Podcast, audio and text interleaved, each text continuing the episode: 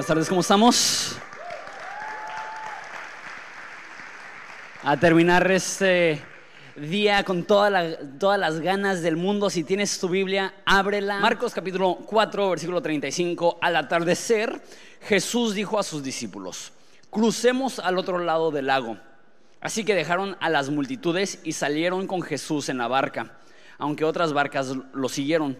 Pronto se desató una tormenta feroz y las olas violentas entraban en la barca, la cual empezó a llenarse de agua.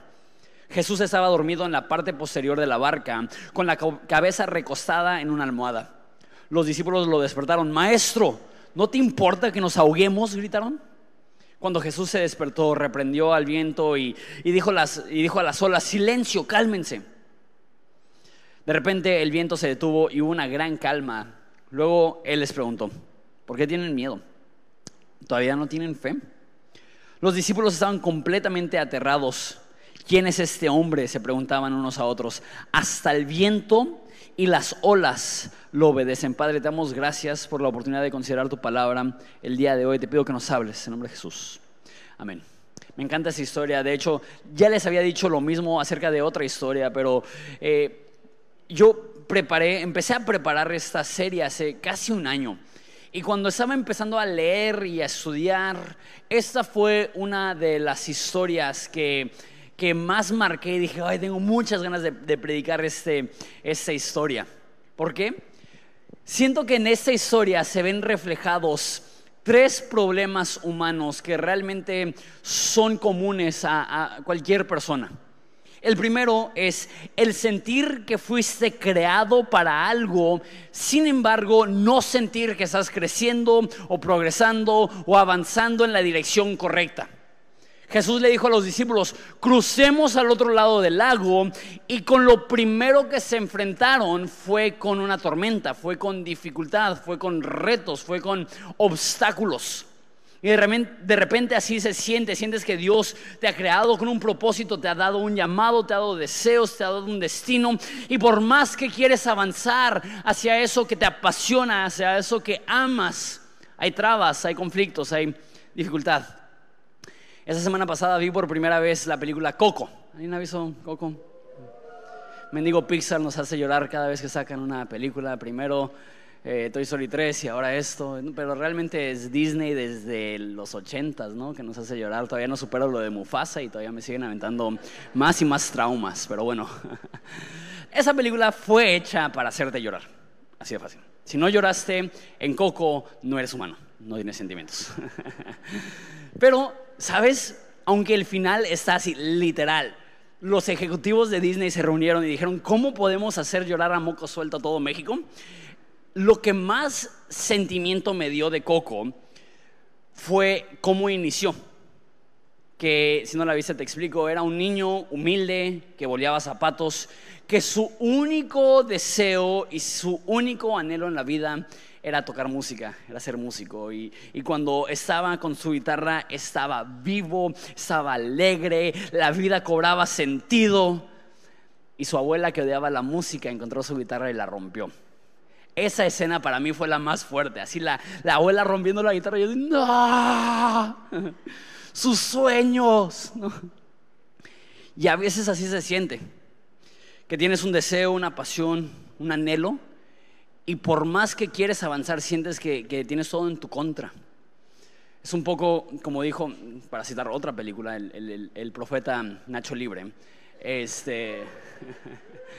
Dijo, Dios, ¿por qué me diste tantas ganas de pelear y me hiciste un guerrero tan inútil? ¿No? De repente así se siente. Me dice ganas de cambiar el mundo, me, dice el deseo de hacer una diferencia. Ni siquiera puedo hacer una diferencia en mi hogar.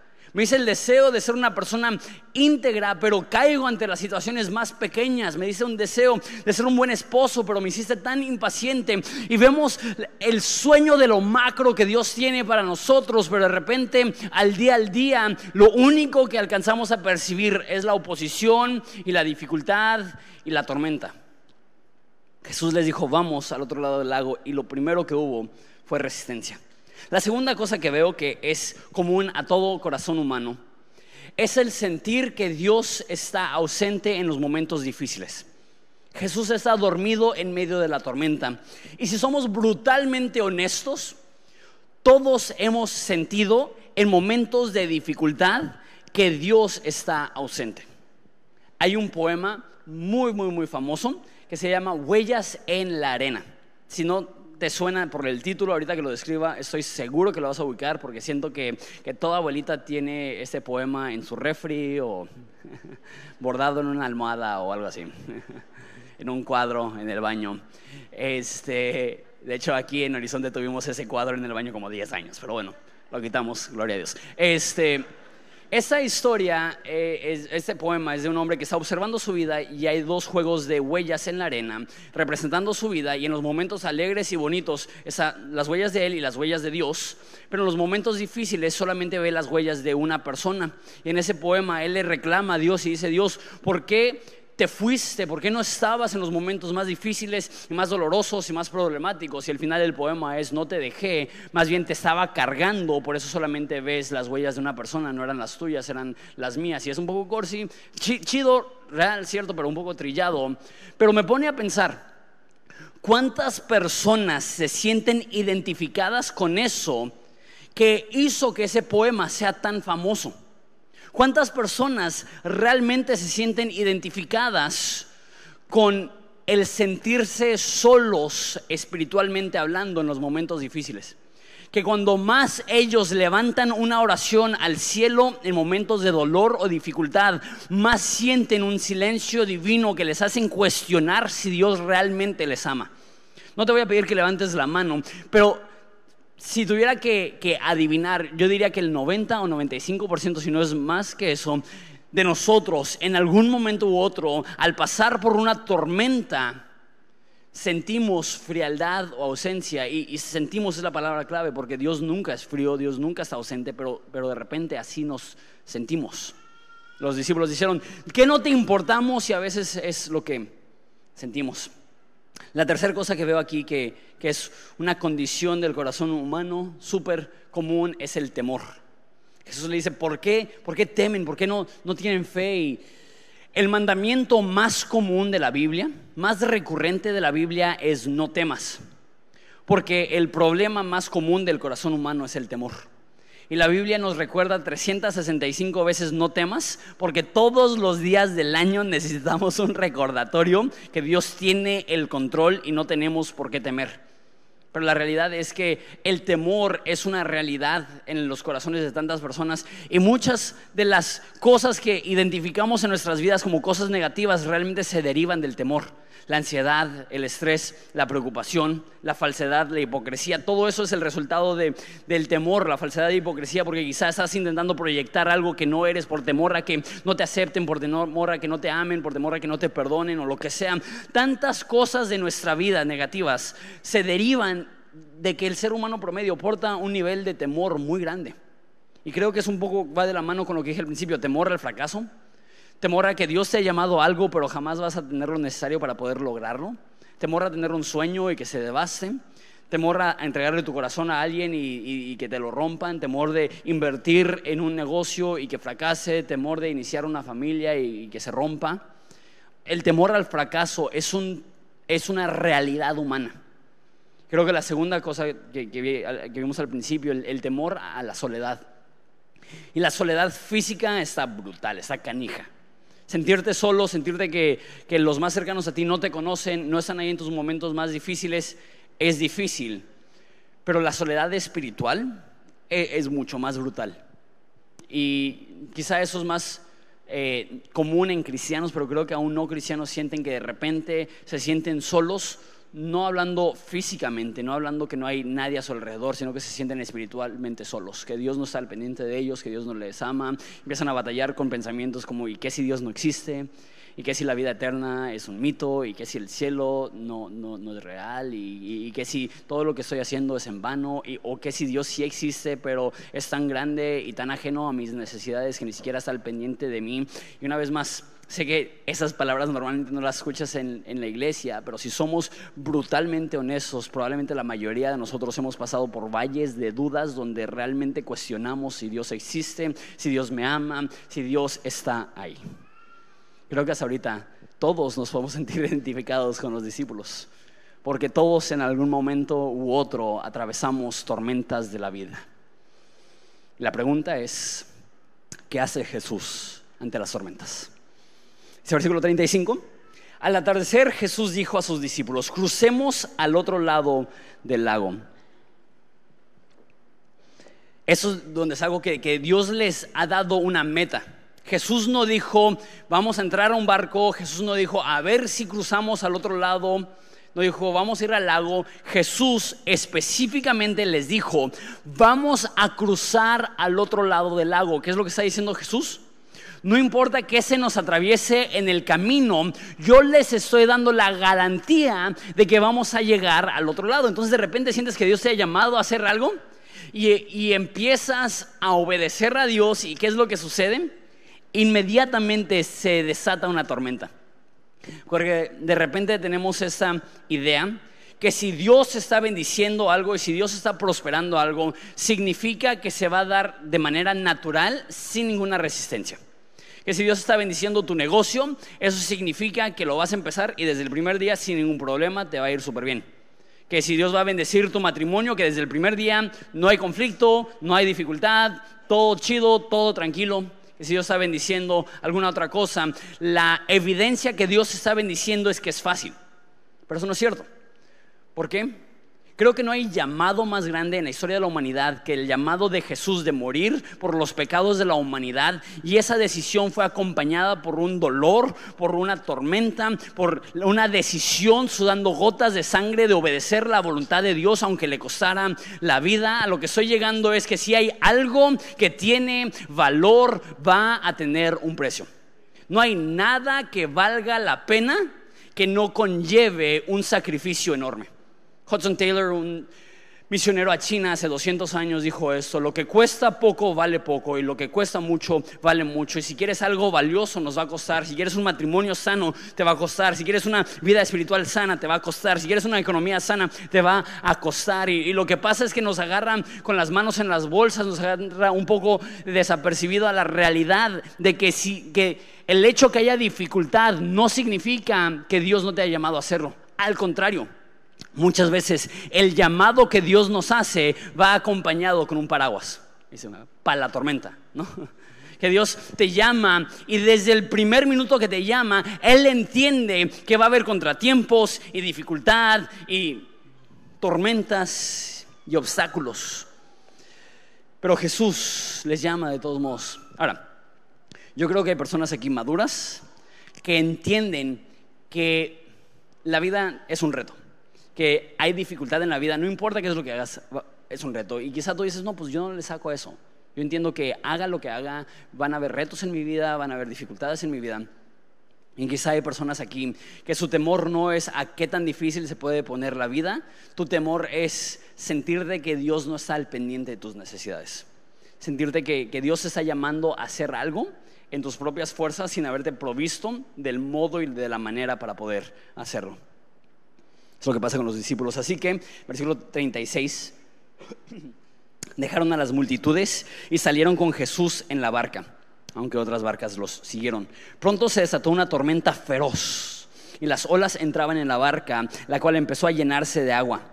Jesús estaba dormido en la parte posterior de la barca, con la cabeza recostada en una almohada, y los discípulos lo despertaron. Maestro, ¿no te importa que nos ahogamos? gritaron. Imagínate estar en una tormenta, me gusta como lo dice la NTV, feroz. Estar en una tormenta tan violenta que tú como un pescador de toda la vida sientes que te vas a morir. Recuerda en ese entonces, si tú eras un pescador, es porque tus papás eran pescadores y, no están en el mar abierto, están en un lago inmenso, se llama el mar de Galilea, que es lo suficientemente grande para llamarse un mar, pero no es como el Pacífico. O sea, ellos tienen toda su vida recorriendo el mismo lago, conocen bien ese lugar. ¿Qué tan terrible necesita ser la tormenta para que personas que tienen toda su vida navegando el mismo lago sienten que se están muriendo? Que el agua se está metiendo al barco, que, ya están convencidos, ya, hasta aquí llegamos. Y para acabarla, Jesús está dormido. Y no solamente está dormido, me encanta el detalle que incluye que estaba dormido en su almohada que fue listo para dormirse. que llevó su almohada, su cobija, su antifaz, sus tapones de orejas, y dijo, ay, nos vemos, me voy a dormir. Y durante toda la tormenta, cuando ellos están sacando a cubetazos el agua, están volteando y Jesús ahí en dormido. ¿Qué nos demuestra eso acerca de Dios? Es curioso. Dios no se estresa. Dios no se preocupa. Dios no se siente abrumado. Y de repente quisiéramos que sí. De repente quisiéramos que Jesús estuviera tan estresado como nosotros que al momento de nuestra desesperación, que gritamos al cielo y decimos, Dios, ¿qué vamos a hacer? Que Dios diga, no sé. Así mínimo nos sentimos que está al tanto de nuestra situación. Pero que gritemos al cielo y, ¿qué vamos a hacer? Y que escuchemos ronquidos. Eso no nos gusta. Pero el hecho que Jesús está dormido no es señal de indiferencia. Es señal de una mayor visión, de una mayor perspectiva, es una señal de, superioridad, de supremacía.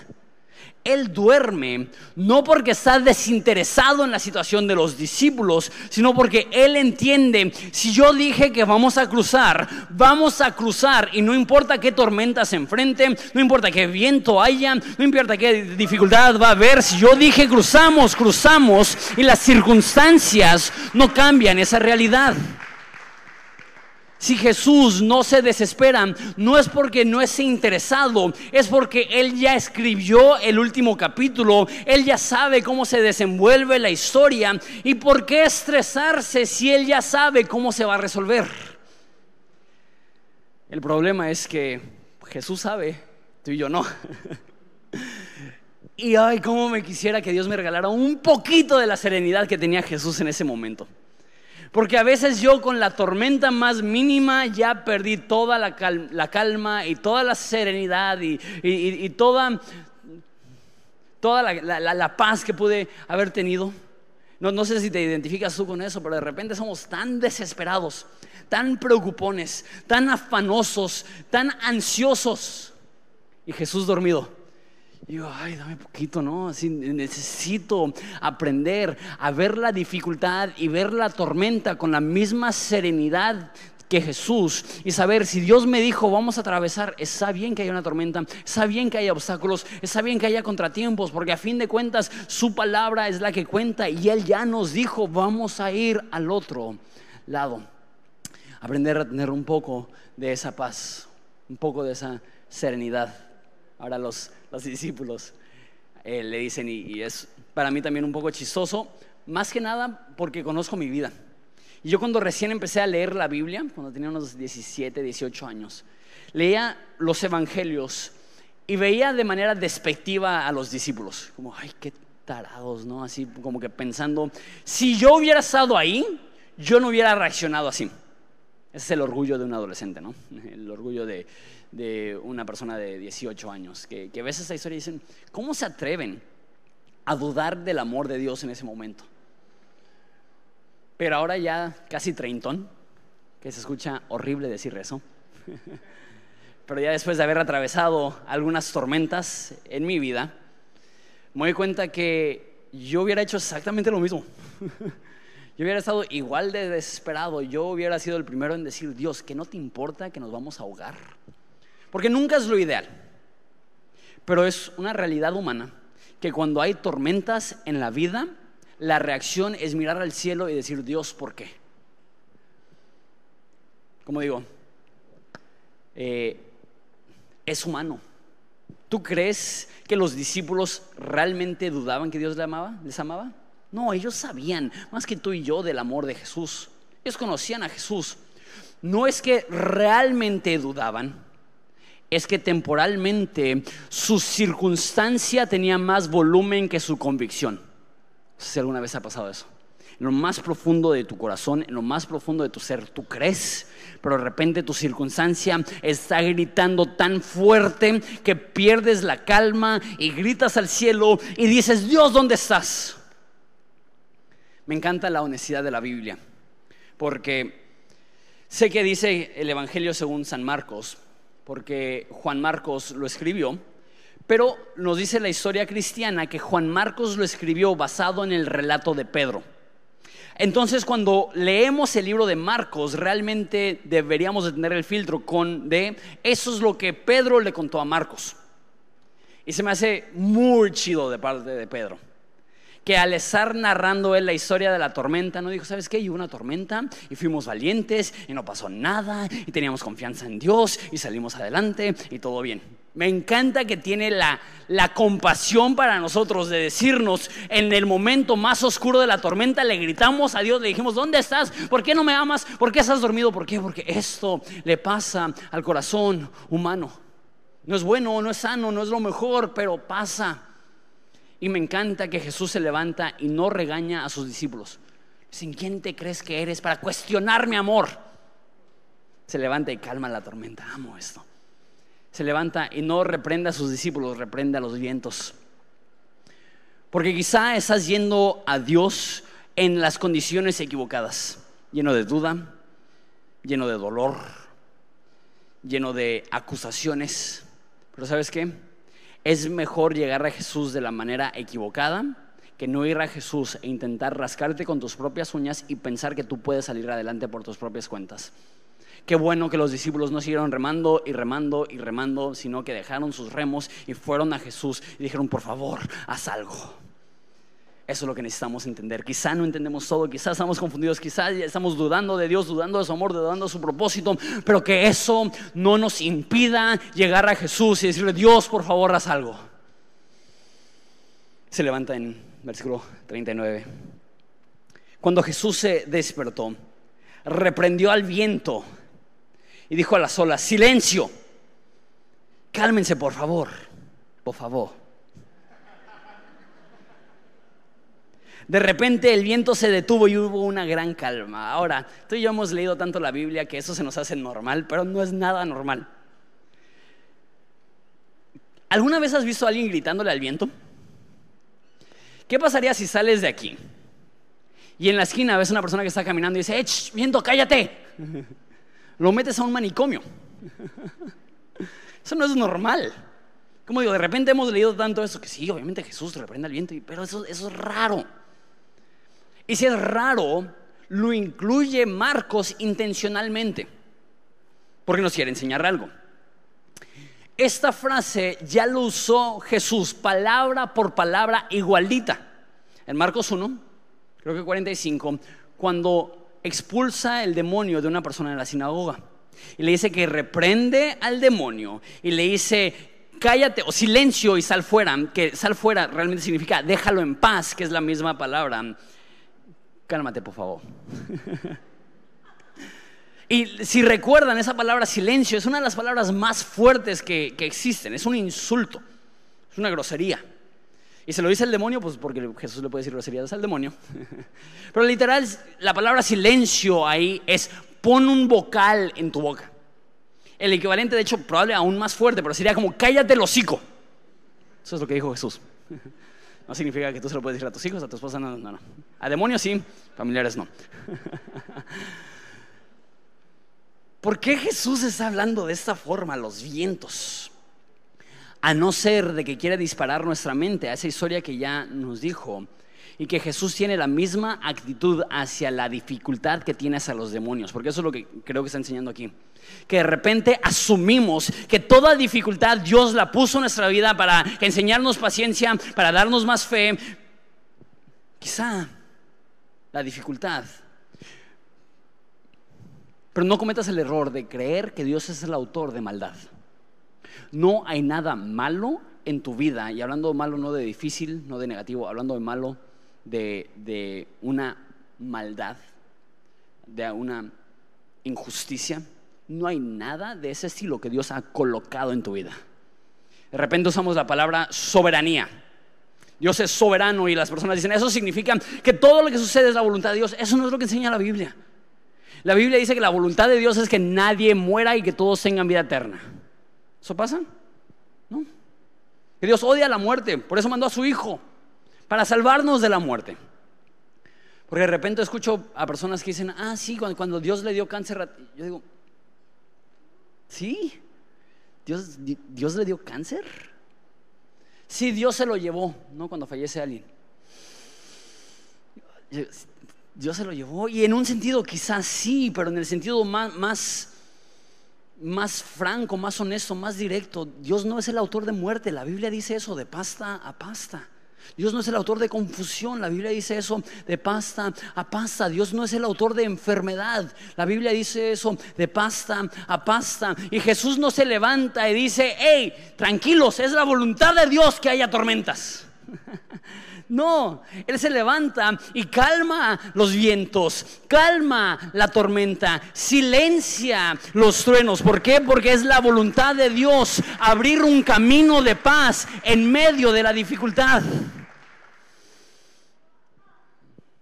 Y sé que eso es un poco difícil de entender porque pues, si Dios es todopoderoso, entonces ¿por qué no? Y de repente nuestras mentes empiezan a, confundir, nada más entiende eso. Si hay algo malo en tu vida, Dios no lo puso ahí. Y saben, Dios no te lo quite. Eh, Pablo dice que fue bofeteado por un mensajero de Satanás. No dice que Dios me hizo esto. Y la respuesta de Dios es, bástate de mi gracia, porque mi poder se perfecciona en tu debilidad. Entonces, si hay algo malo en tu vida, Dios no lo puso ahí, pero Dios lo puede usar.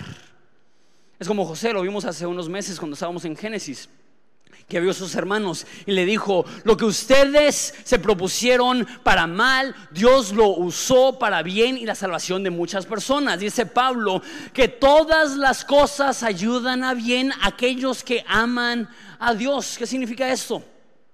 Todo lo malo de tu vida no fue enviado por Dios, pero no se ha salido del control de Dios. Y Dios puede darle vuelta a la situación para que una situación que era originalmente adversa sea una situación de bendición y de claridad y de propósito.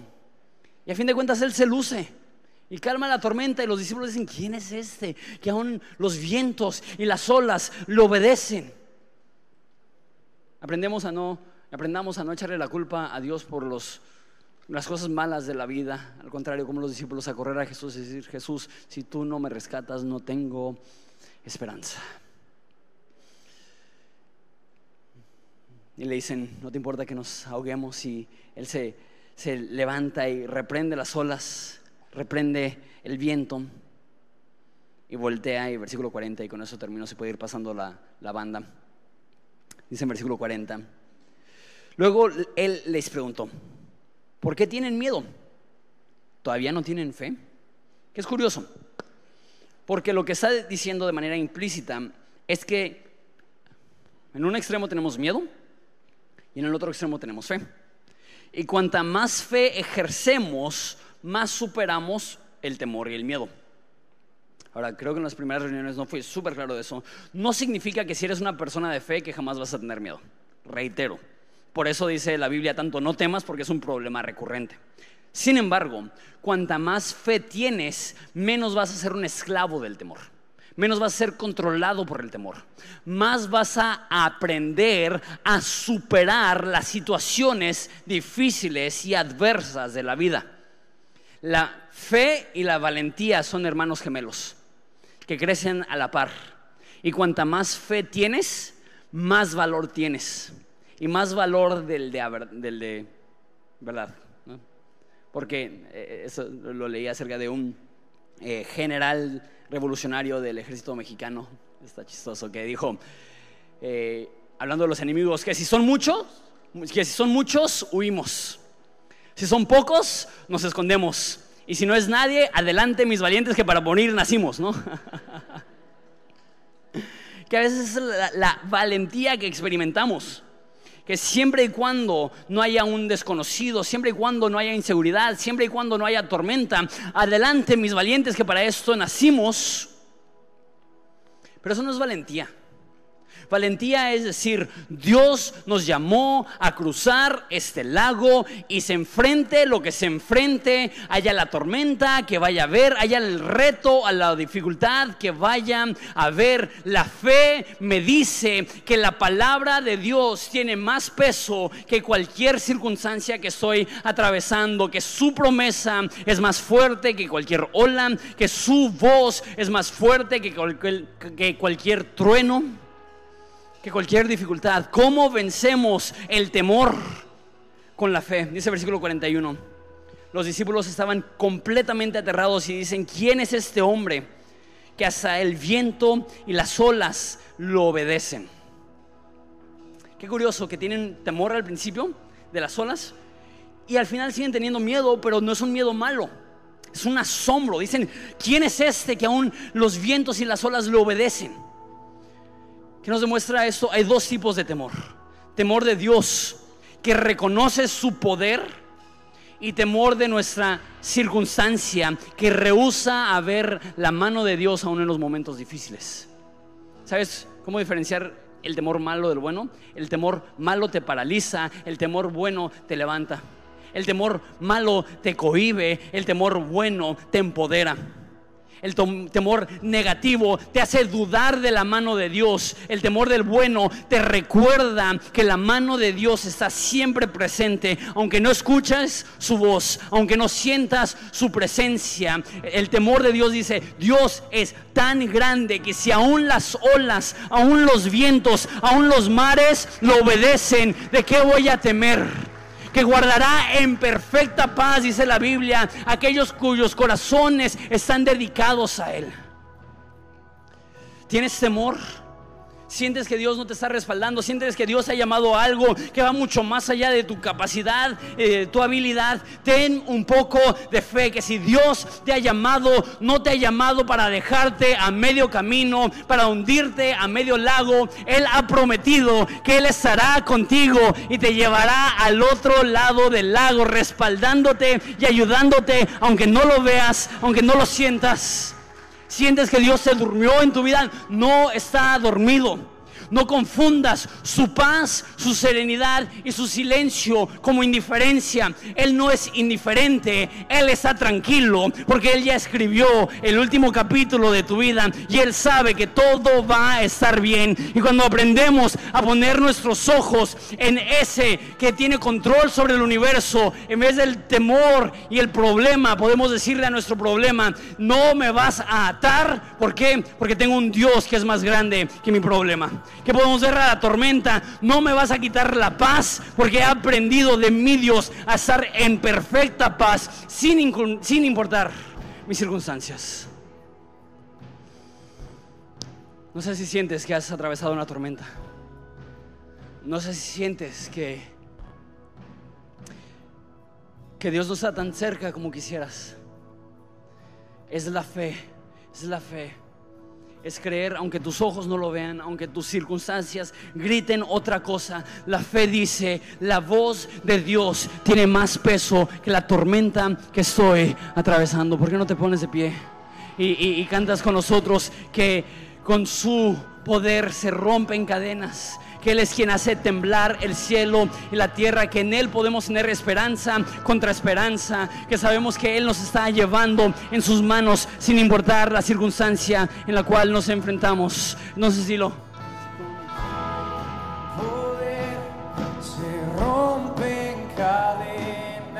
No sé cuánto tiempo tienes en la iglesia o leyendo la Biblia, pero quizá no notaste algo que para los lectores originales de esa historia hubiera sido muy obvio. Y eso es que esa historia es casi una repetición de la historia de otro profeta. Que hay un profeta llamado Jonás, que él también entró en un barco, que él también atravesó una tormenta, que la tripulación de ese barco también temía por su vida, que los dos estaban dormidos y que hubo una calma sobrenatural de la tormenta. Pero cuando Jonás lo hizo, él dijo eso. Cuando yo muera, entonces habrá calma. Entonces habrá paz. Me pregunto si Marcos no está hilando las dos historias para decirnos que la forma que Jesús decide traer paz a nuestra circunstancia, paz a nuestra tormenta, es que Él murió por nosotros. Y al morir, Él exclama, pagado por completo, la deuda ha sido cancelada.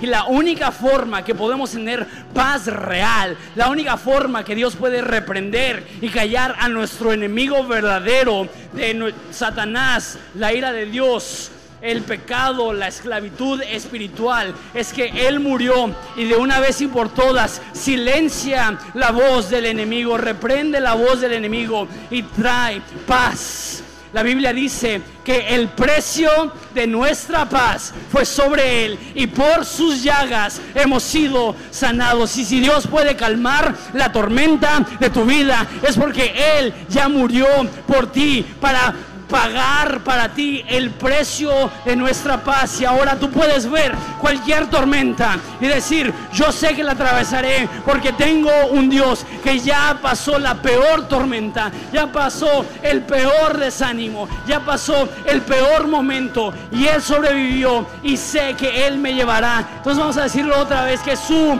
poder es lo que rompe cadenas, que su poder es lo que abre el cielo y la tierra santo es su nombre.